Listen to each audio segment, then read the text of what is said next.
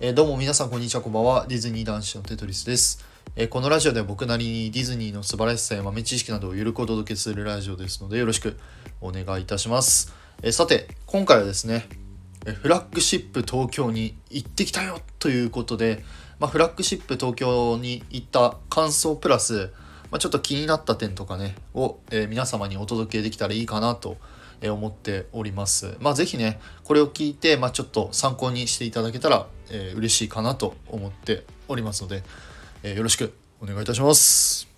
はい。で、僕が行ったのはですね、えー、今日12月12日日曜日の、え、午前中のね、11時頃から、え、行きました。で、フラッグシップ東京がオープンしたのが12月のね、え、5日か6日ぐらいだったかな。だったので、もうオープンからね、だいたい1、2週間経っておりました。まあ、ですので、まあ、僕が今日行った感じだと、そこまで人がめちゃくちゃごった返してはなかったかなと。えいう印象でした。まあそれでもねもう普通のディズニーストアと比べるとめちゃめちゃ人はいたんですけどまあ全然あの写真撮ったりとか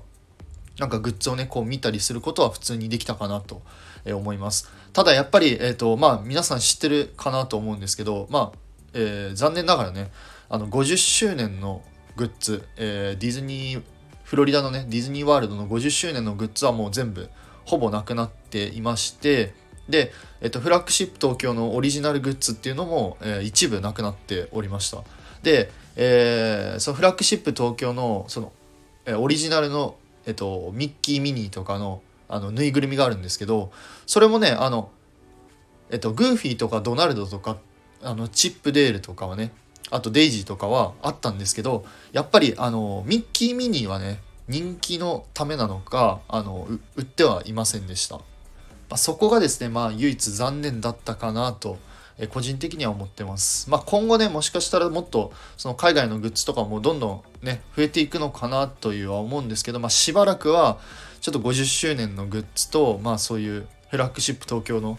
オリジナルの商品っていうのはちょっと手に入ることがちょっと難しいのかなという印象でございます。で、ここからは僕がね、ちょっと気になったポイントをいくつかご紹介したいなと思うんですけどまず1つ目はですねあの店内の BGM があのどうなのかなっていうふうに気になっていました。っていうのがあのフラッグシップ東京はですねあの日本でも一番規模の大きいディズニーストアなので、まあ、店内 BGM もねあの変わってるのかなっていうふうに思ったんですけど、まあ、結果としては、えー、普通のねあのディズニーストアと変わってなかったです。はい。あのまあ普通にあのディズニーソングが流れていまして、まあ、例えば「リメンバー・ミー」とか「えー、アナと雪の女王」とかあと「トイ・ストーリー」とかがね普通に流れていたのでまああの BGM は、えー、変わってなかったです。はい。で2つ目なんですけど2つ目はですねえっと2階に、えー、ミッキーとミニーのあのでっかいフィギュアっていうかあのフォトスポットみたいなのがありましてでこれね僕の予想なんですけど今回行った時が、えっと、ミッキーミニーがねあのクリスマスのコスチュームを着てて周りにこのプレゼントがあるようなそのフォトロケーションというかなんかそういうフォトスポットだったんですけどこれおそらくその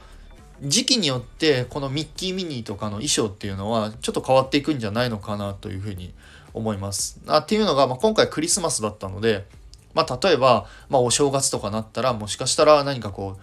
何浴衣じゃないや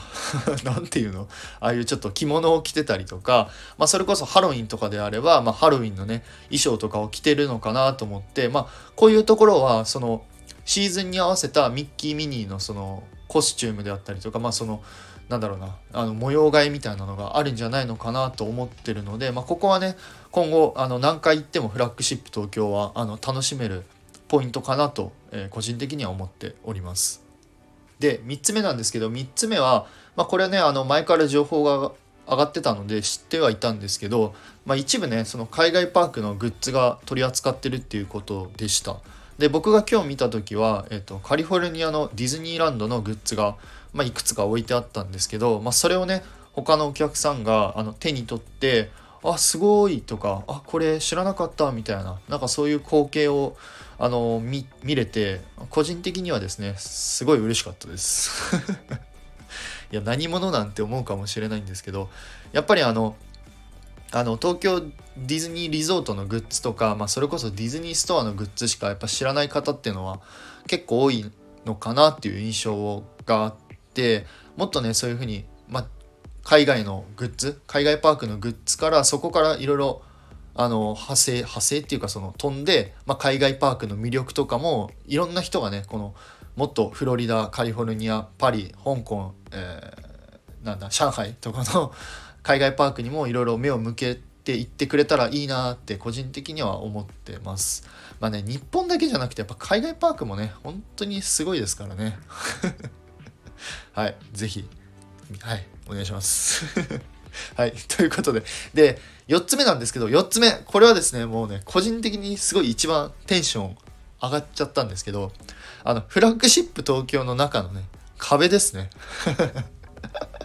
壁です、壁。あの、壁すごかったです。ね、壁しか言ってないですけど。で、何がすごかったかっていうとですね、あの、壁見ていただくとね、いろんな、あの、キャラクターの作品のなんだろうな、デザインがあの施されていて、まあ、例えばそのマレフィセントのなんかシルエットであったりとか、まあ、それこそあのシンデレラ城とかあとマーベルで言ったらアベンジャーズのロゴであったりとかアイアンマンとかスパイダーマンとかあとモンスターズインクのあの M っていうロゴであったりとかリトル・マーメイドもあったかなあっていろいろなねロゴがたくさんあってあすごいこれ面白いな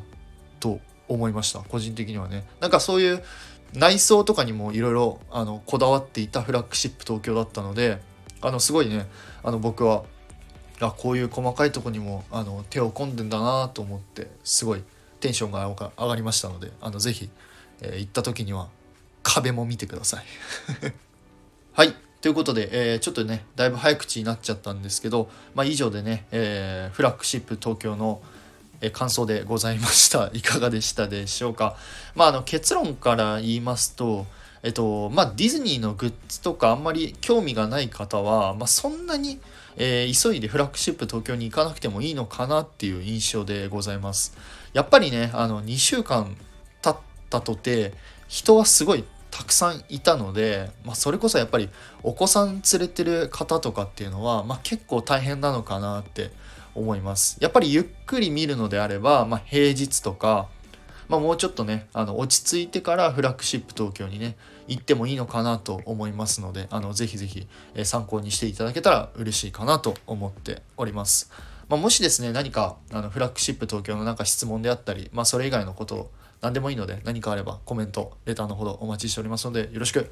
お願いいたします。えー、最後になりますが、いつも皆様、いいねやコメント、本当にありがとうございますよ。ありがとうございます。ありがとうございます。はい。ということで、それではまた次回の配信でお会いいたしましょう。テトリスでした。うん、バイバイ。